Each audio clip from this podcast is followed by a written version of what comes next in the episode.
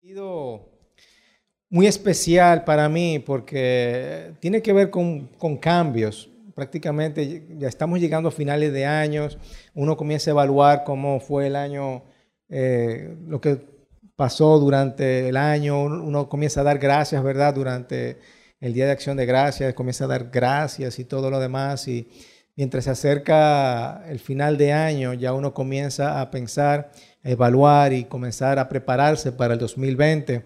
Ese es mi caso, ¿verdad? Como que, y muchas veces la realidad es que los días pasan y es normal. Para mucha gente, otro año más, un día más, un mes más, no importa.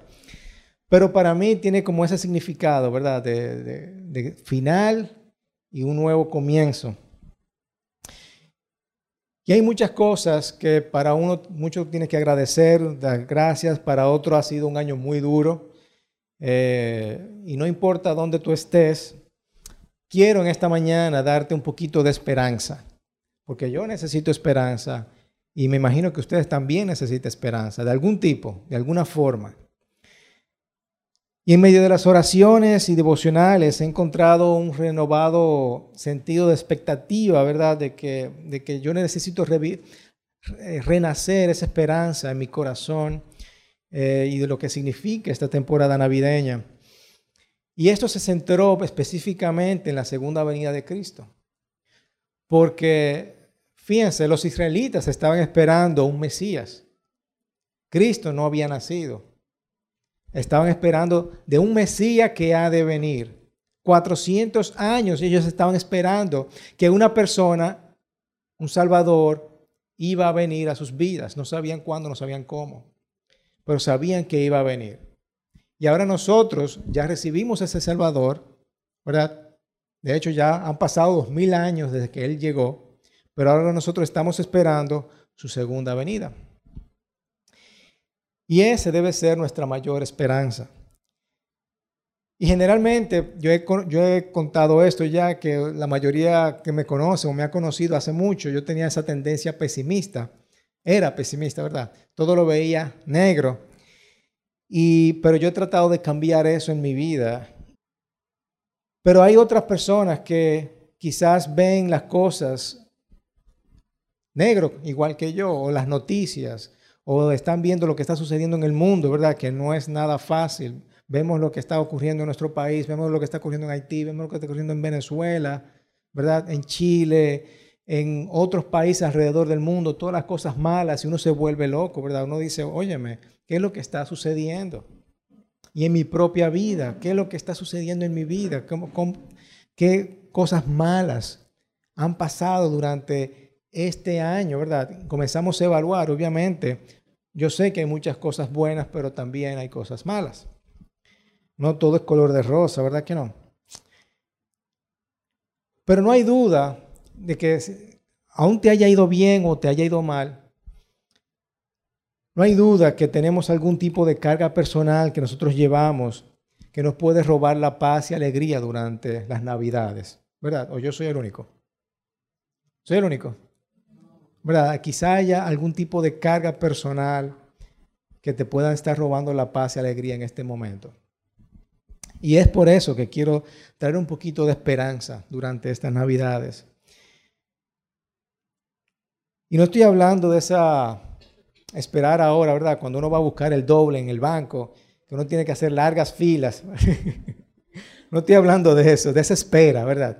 Esa espera de que, bueno, va a llegar, sino una esperanza que va mucho más allá. Es una esperanza que, que trasciende. Dice Eclesiastés, todos tienen su tiempo oportuno, hay un tiempo para todo lo que está bajo el cielo, ¿verdad? De eso, a eso es que me estoy refiriendo, que todo tiene su tiempo, todo tiene su momento. Y Pablo dice en los Gálatas, en el capítulo 4, versículo 4 al 5, dice, pero cuando se cumplió el plazo, Vino la plenitud del tiempo, es decir, la plenitud en su momento, en el tiempo establecido, cuando los propósitos de Dios se han cumplido. ¿Verdad? Dios envió a su Hijo, nacido de una mujer, nacido bajo la ley, para rescatar a los que estaban bajo la ley, a fin de que fuéramos adoptados como su Hijo. Esto es Pablo hablándole a los Gálatas y diciéndole, mira, hubo una vez que nosotros estábamos esperando, pero en el tiempo preciso de nuestro Señor, en el tiempo específico, Él envió a su Hijo para el rescate de cada uno de nosotros. A eso es que nos estamos refiriendo, esperando en el Señor. Y es un tema bíblico muy común. Nosotros lo, hemos escuchado muchas veces. No, tenemos que esperar en el Señor. Y muchas veces, no, que estoy esperando la respuesta del Señor, estoy esperando en el Señor, estoy esperando en el Señor. ¿Cuántas veces hemos oído o hablar de eso? ¿Verdad? Hemos oído mucho hablar de eso. Estoy esperando en el Señor, estoy esperando en el Señor. Y déjame decirle algunos ejemplos. Miren, Noé construyó un arca mientras esperaba 120 años. 120 años para que lloviera. No había visto ni una gota de lluvia y él estaba construyendo una arca, ¿verdad? Abraham esperó 25 años antes de recibir la promesa de un hijo. José tuvo un sueño a los 17 años y se cumplió a los finales de los 30 y principios de los 40. Israel como nación esperó la liberación bajo una intensa esclavitud en Egipto, 430 años. Israel esperó el Mesías. Y bueno, ya ustedes saben. ¿Y nosotros ahora qué estamos esperando? tenemos la postura también de esperar, porque como yo les digo, yo no hay cabe duda que hay algo, hay algo en nuestras vidas que nos está robando la paz y alegría. Y estamos esperando una respuesta de parte de nuestro Dios. Estamos, por supuesto, como les dije al principio, estamos esperando la segunda venida de Cristo. Estamos esperando algún milagro de algún tipo. Señor, haz un milagro porque sin un milagro yo no puedo seguir adelante. Estamos esperando algún tipo de promesa, alguna palabra del Señor que te ha dado. Estamos esperando para los solteros una esposa o una esposa, ¿verdad? O estamos esperando para los que están casados que nuestro matrimonio mejore, se arregle, se, haya algo nuevo, ¿verdad? Esperando muchas mujeres quizás concebir un hijo, quizás a una restauración, una reconciliación con, una, con un hermano, una hermana. Estamos esperando que el Señor hable o nos diga algún tipo de instrucción, algún tipo de propósito para mi vida. Estamos esperando de la salvación para una persona a quienes ustedes aman o amamos, ¿verdad? Estamos orando, Señor, salva a fulano de tal. Estamos esperando una bendición financiera Estamos esperando algún tipo de salud. El Señor nos sane de algún tipo o salud para alguna persona. O estamos simplemente esperando un consuelo. Algo estamos esperando. Yo estoy seguro que cada uno está esperando algo y le está robando la paz y alegría. Y pero quiero en esta mañana darle algún tipo de esperanza, ¿verdad? Mientras pasamos esta semana y celebramos la Navidad, quiero darle esperanza y gozo de lo que ha de venir. Amén. Y quiero presentarles una historia que muy poco, que se habla muy poco, y es la historia de Simeón y Ana. ¿Han oído hablar de Simeón y Ana? Quizá no se acuerdan, pero vamos a leerlo, está en la Biblia. En Lucas capítulo 2, versículos 22 al 38, ahí está. Asimismo, cuando se cumplió el tiempo en que, según la ley de Moisés, ellos debían purificarse, José y María llevaron al niño a Jerusalén para presentarlo al Señor. Es decir, ya el, Jesús había nacido, ya habían cumplido un par de semanas y como tenían de costumbre, lo iban a llevar al templo. Esa es la costumbre judía, ¿verdad? Lo iban a llevar al templo a presentarlo. Así cumplieron con lo que la ley del Señor está escrito todo bajo varón primogénito será consagrado al Señor. También ofrecieron un sacrificio conforme a lo que la ley del Señor dice, un par de tórtolas o dos pichones de paloma. Esa era la ley judía. Ahora bien, en Jerusalén había un llamado, un hombre llamado, ¿cómo? Simeón, que era qué? Justo y devoto. Apréndanse eso, era justo y devoto y guardaba con esperanza la redención la consolación de Israel, ¿verdad?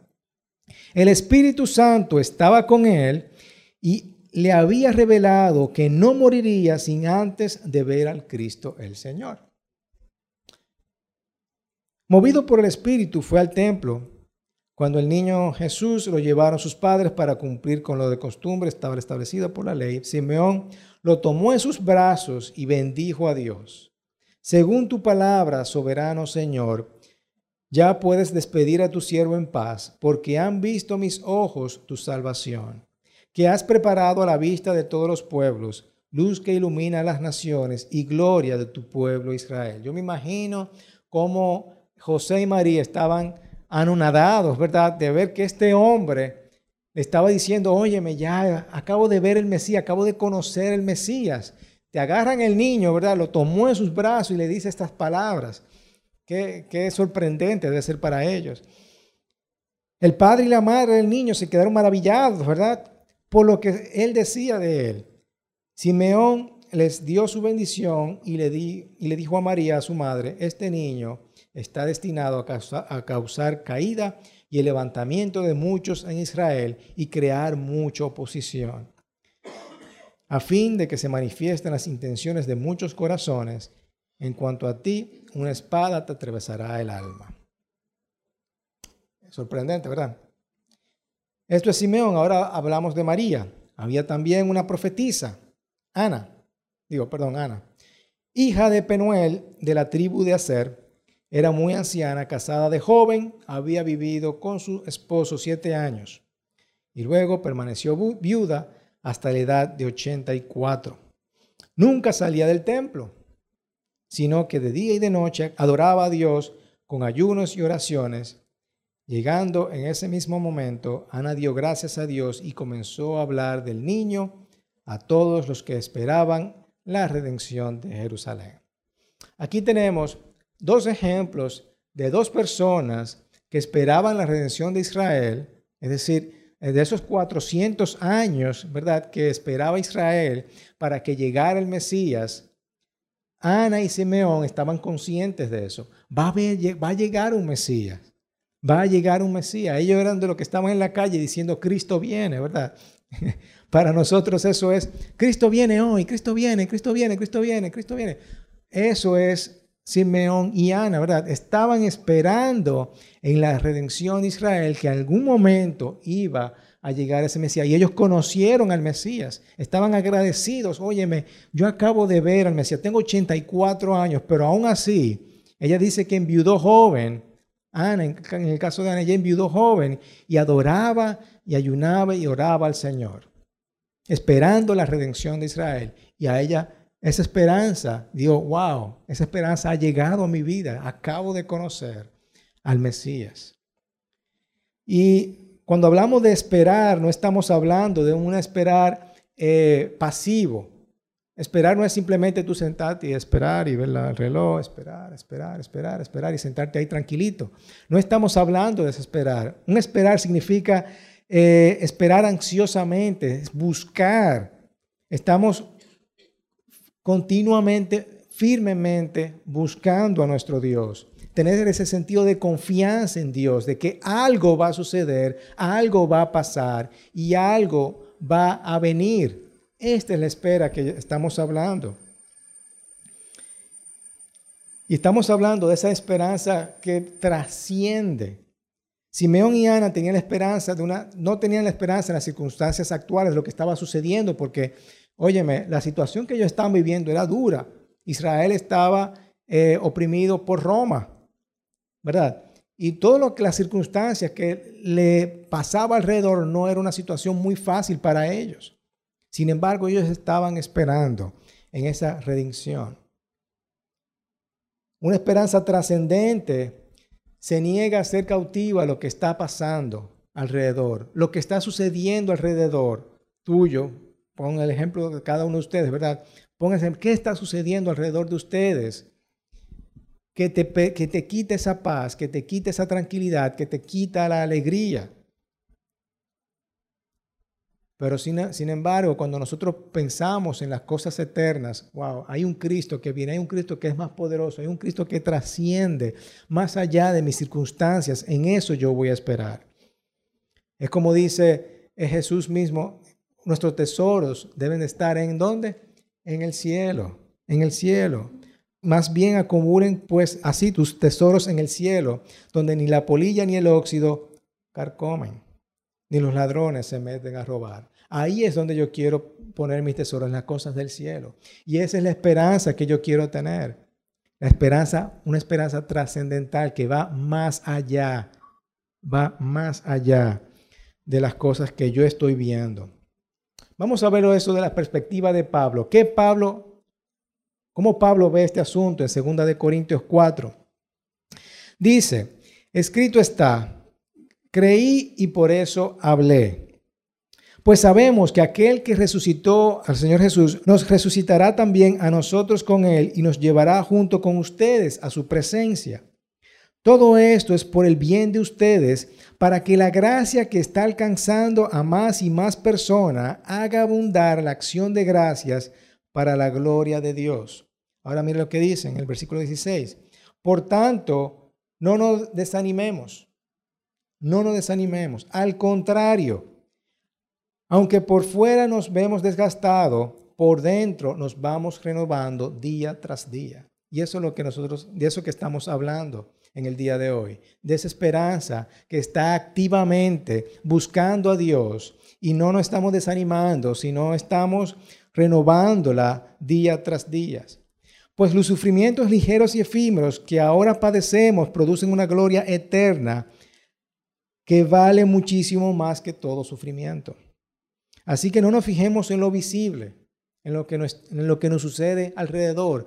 Estamos esperando algo, pero vemos que las circunstancias nos agobian, que nos quitan la paz y la alegría. Sin embargo, estamos, no nos estamos concentrando en lo visible, sino en lo invisible. Ya que lo que se ve es pasajero, mientras lo que no se ve es eterno. Tener esperanza para las cosas en esta vida es bueno y es importante. Pero debemos de preguntarnos, ¿tenemos alguna esperanza trascendental? ¿Tenemos alguna esperanza que va más allá? Esa esperanza que yo digo, wow, yo quiero creer en que Jesucristo, mi Salvador, va a venir y va a redimir el mundo. Y no importa lo que yo estoy viendo ahora, va a haber algo mucho más grande de lo que yo estoy viendo ahora mismo. Esa es la esperanza que nosotros tenemos que tener. Y muchas veces eh, como les dije ahorita, tenemos una esperanza de, que, de cosas que, hemos, que el Señor nos ha prometido, de alguna sanidad, de, algún, de recibir alguna promesa financiera, de recibir una salvación en un familiar, de recibir algo, ¿verdad?, de parte de nuestro Dios. Pero nos estamos concentrando tanto, tanto en las cosas que vemos alrededor del mundo que se nos olvida que todo eso va mucho más allá, va mucho más allá. Y una pregunta que siempre debemos hacernos es, ¿realmente yo tengo esperanza? ¿Cuántos de nosotros hemos perdido la esperanza en ciertas cosas que el Señor, que hemos orado y no, no hemos visto de parte de nuestro Dios? ¿Cuántas veces nosotros hemos perdido la esperanza de que las cosas no se van a restaurar, de las cosas que van a seguir, van, vienen de mal en peor? Hemos perdido la esperanza, muchos de nosotros, ¿verdad que sí? ¿O soy el único? Lo único que yo puedo decir es que nuestros problemas ligeros y momentáneos, como dice Pablo, tienen una perspectiva eterna. Y de esa es la forma que nosotros debemos de buscarlo y verlo. Salmo 25 dice, quien en ti pone tu esperanza, su esperanza jamás será avergonzado. Quien, cuando nosotros ponemos nuestra esperanza en nuestro Dios, no seremos avergonzados. Y seguramente Simeón y Ana tenían deseos y esperanzas personales para sus vidas. Vivir en un país propio en el cual no fuera ocupado por Roma, quizás por la justicia y por la libertad de la tiranía romana y la ocupación. Quizás prosperar en todos los sentidos, tener una familia, no lo sé. Sin embargo, su esperanza no disminuyó, no disminuyó ningún, de ninguna forma porque sus ojos estaban fijos en esa esperanza eterna, eh, no en su prosperidad personal, en una esperanza trascendental, de que en algún día iban a ver al Rey de Reyes y Señor de Señores en vida. Amén. Y déjeme decirle que todos los seguidores del Señor en tiempos pasados también desarrollaron una visión eterna bien clara y una esperanza que va más allá de esta vida. Y eso lo vemos en Hebreos 11. En Hebreos 11 dice, versículo 13, todos ellos vivieron por la fe y murieron sin haber recibido las cosas prometidas. A mí me da risa eso porque yo, no, yo quiero ver las cosas, ¿verdad? Yo quiero verlas, no quiero morir antes de, ver las cosas, ¿verdad? Más bien, se reconocieron a lo lejos y confesaron lo, que eran extranjeros y peregrinos de la tierra. Ellos habían entendido, óyeme, yo soy peregrino de esta tierra. Yo estoy de pasadía aquí en esta tierra. Yo estoy aquí por corto tiempo, pero mi, la eternidad que me espera es mucho más grande. Es mucho más grande. Vamos a pasar un tiempo en la eternidad. Nosotros no podemos ni imaginarnos eso. El versículo 16 dice, antes bien anhelaban una patria mejor, es decir, la celestial. Esa es nuestra patria, la celestial. Por lo tanto, Dios no se avergonzó de ser llamado su hijo y les preparó una ciudad. Dios no se avergonzó de llamarlos su Dios. En Jerusalén había un hombre llamado Simeón, que era justo y devoto. Y Ana nunca salió del templo, sino que de día y de noche adoraba a Dios con ayuno y oraciones.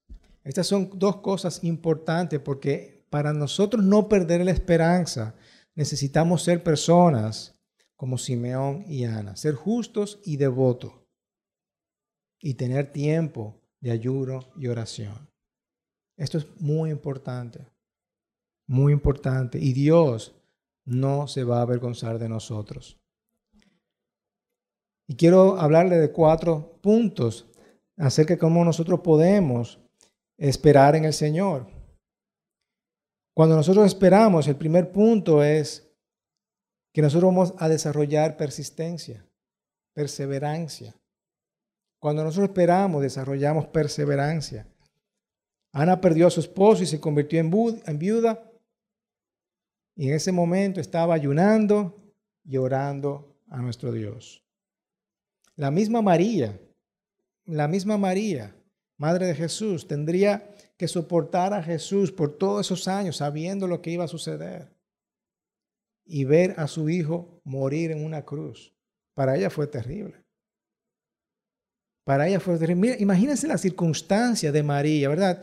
Óyeme, me ha nacido este bebé, pero yo lo voy a, a ver morir. A ver morir. ¿Por qué? Por la redención del pueblo de Israel. Lo voy a ver morir. Imagínense para una madre lo que significa eso. Pero ella tenía las cosas puestas en la eternidad, en lo que importaba, ¿verdad que sí? No en la circunstancia de lo que iba a suceder, sino en que, óyeme, eso fue lo que Dios, ese era el propósito de Dios para el mundo. En Hebreos 10 dice, así que no pierdan la confianza porque ésta será grandemente recompensada. Es decir, eh, nos está diciendo que nosotros no podemos perder la confianza en nuestro Dios, porque de alguna forma u otra va a ser recompensada. ¿Ustedes necesitan qué? ¿Qué ustedes necesitan? Lo pueden leer. El versículo 36. Ustedes necesitan perseverar, perseverar, ¿para qué? Para que después de haber cumplido la voluntad de Dios, reciban lo que Él ha prometido. Fíjense que hay cosas clave aquí. Debemos de confiar en Dios. Debemos de tener, poner la confianza en Dios. Y Él nos va a dar grande una recompensa. Y pero tenemos que también perseverar para que cuando se cumpla su voluntad, Él nos va a dar lo que Él ha prometido. Pues dentro de muy poco tiempo el que ha de venir vendrá y no tardará. Pero mi justo vivirá por la fe. El justo vivirá por la fe. Así como Simeón era justo y devoto, el justo vivirá por la fe. Y miren lo que luego dice, y si vuelve atrás, no será de mi agrado. Si volvemos atrás, no será de mi agrado. ¿Cuántas veces nosotros perdemos la esperanza o no confiamos en el Señor, de lo que el Señor nos ha prometido, y volvemos atrás? Y vemos que eso no le agrada a Dios. Dios quiere que tú perseveres, que tú te mantengas ahí firmes, orando, ayunando, siendo devoto, siendo justo, como lo eran Simeón y Ana. Esos son perfectos ejemplos que nos sirven para nosotros, para nosotros mantenernos ahí perseverando y buscando a nuestro Dios. Simeón y Ana nunca retrocedieron, nunca retrocedieron, se inclinaron delante con fe, presionando y esperando ansiosamente esa redención del pueblo de Israel. Amén. Así que tenemos que perseverar, hermanos mientras nosotros esperamos. No nos demos por vencido. El segundo punto es, además de perseverar, cuando esperas en el Señor, renovamos nuestras fuerzas. En Isaías 40 dice, aún los jóvenes se cansan, se fatigan y los muchachos tropiezan y caen. Pero los que confían en el Señor renovarán sus fuerzas. Los que confían en el Señor renovarán sus fuerzas. No pierdan la confianza, porque será de grandemente recompensada, dice Hebreos. Isaías dice, ah, pero los que confían en el Señor también van a renovar sus fuerzas. Volarán como las águilas, correrán y no se fatigarán, caminarán y no se cansarán. Amén. Los que confían en el Señor renovarán sus fuerzas. Es algo sobrenatural. Es algo sobrenatural que sucede. Yo no lo puedo explicar. Pero cuando yo confío en el Señor y estoy esperando de que una, la promesa viene a mi vida, esa promesa trascendental que yo sé que viene mucho más allá, que, que, es algo eterno, que no es algo, algo que yo puedo ni siquiera ver, no puedo ni palparlo. Es algo que viene más allá. Eh, el Espíritu Santo se apodera de mí y es algo sobrenatural. Yo renuevo mis fuerzas. Renuevo mis fuerzas diciendo, wow, sí, yo confío en el Señor y yo sigo adelante. Yo sigo adelante, esperando en la promesa de Dios. Y el tercer punto, mientras espero en el Señor, también yo voy a pelear la buena batalla de la fe. Es decir, voy a guerrear, a hacer guerra espiritual. En Timoteo, Pablo le dice a, Timoteo, ¿verdad? Hijo mío, te doy este cargo porque tengo en cuenta las profecías que antes se hicieron acerca de ti. Deseo que apoyado en ellas pelees que la buena batalla de la fe y mantengas la fe y la buena conciencia. Por no hacerle caso a su conciencia, algunos han naufragado en la fe, se han desvanecido. Y eso es lo que nosotros nos sucede si nosotros no peleamos la buena batalla de la fe. La buena batalla de la fe es estar trancado en tu cuarto de oración, en tu cuarto de guerra, ¿verdad? Orando al Señor día tras día y luchando por las cosas eternas, por las cosas espirituales que el Señor eh, te pone en tu corazón. Hay guerra espiritual, matrimonios que están en dificultades, problemas en tu trabajo, problemas con un amigo, problemas con no sé qué y tenemos que hacer guerra espiritual porque tenemos un enemigo que está en constante ataque a nosotros, ¿verdad? Está atentándonos día tras día a cada uno de nosotros y tenemos que pelear la buena batalla de la fe. Y de eso se trata, hermanos. Eh, mientras nosotros esperamos, tenemos que hacer guerra espiritual. Y van a haber tentaciones porque mientras nosotros esperamos va a haber retraso, ¿verdad? Las cosas que no llegan, qué es lo que está sucediendo, qué es lo que está pasando, no estoy viendo. Ya han pasado 84 años, diría Ana, y no he visto la redención, no he visto al Hijo de Dios. ¿Qué está sucediendo, Señor? Simeón también, ya con tanta vida, pero, pero Señor, tú me prometiste que yo lo iba a ver. ¿Y dónde está? Y comenzamos a dudar y ahí es donde viene, pero ahí es donde viene que tenemos que hacer batalla espiritual guerra espiritual.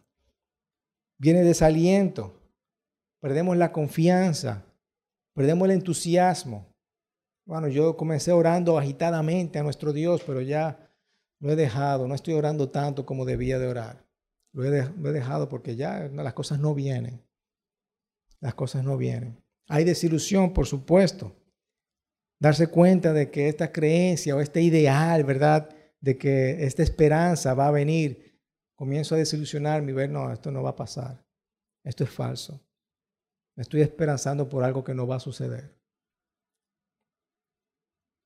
Pero tenemos que creer, tenemos que creer y tenemos que hacer guerra.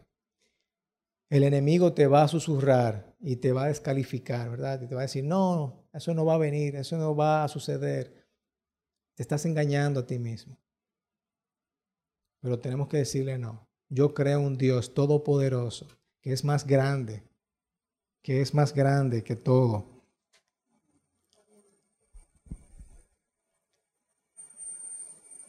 ¿Cuántas veces tuvo que recordar Simeón a sí mismo la promesa de Dios a los 80 años, verdad? Tengo 80 años, Señor, pero yo sigo creyendo en tu promesa. Yo sigo creyendo en tu promesa. Y cuarto, además de esperamos, mientras esperamos vamos a perseverar, vamos a renovar nuestras fuerzas, vamos a hacer batalla espiritual. Y el cuarto es cuando esperamos en el Señor, lo hacemos juntos, no solos. Vamos a hacerlo juntos y no solos. Vamos a compartir esa esperanza. Vamos a compartir esa esperanza con otras personas. Y es por eso que estamos aquí reunidos.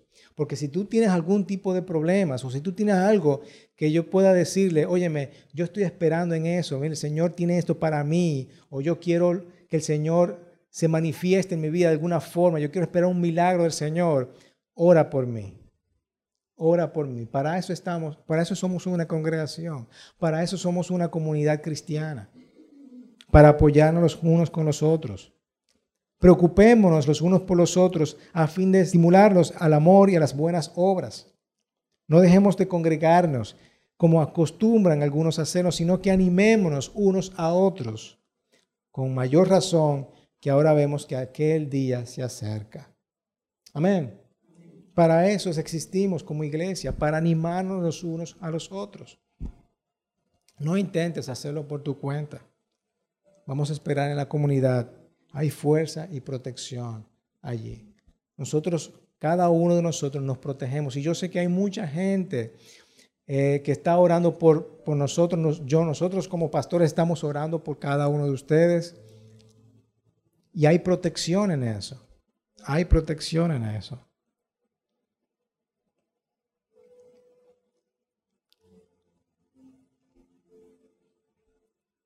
Así que vamos a procurar tener resistencia. Vamos a esperar en el Señor. Mientras celebramos este día de Navidad en esta semana, pensemos en eso. Que Jesucristo llegó de una virgen, para salvación de cada uno de nosotros, pero ya Él vino, ya Él vino. Ahora lo que hay que esperar es su segunda venida. Y mientras nosotros esperamos esa venida, nosotros esperamos sus promesas y lo que Él tiene para cada uno de nosotros. Lo, esperamos con perseverancia, lo esperamos renovando nuestras fuerzas, los esperamos haciendo guerra espiritual, peleando la buena batalla de la fe y no dejando que el enemigo nos engañe y esperamos juntos, en multitud, colaborando los unos con los otros y apoyándonos en oración.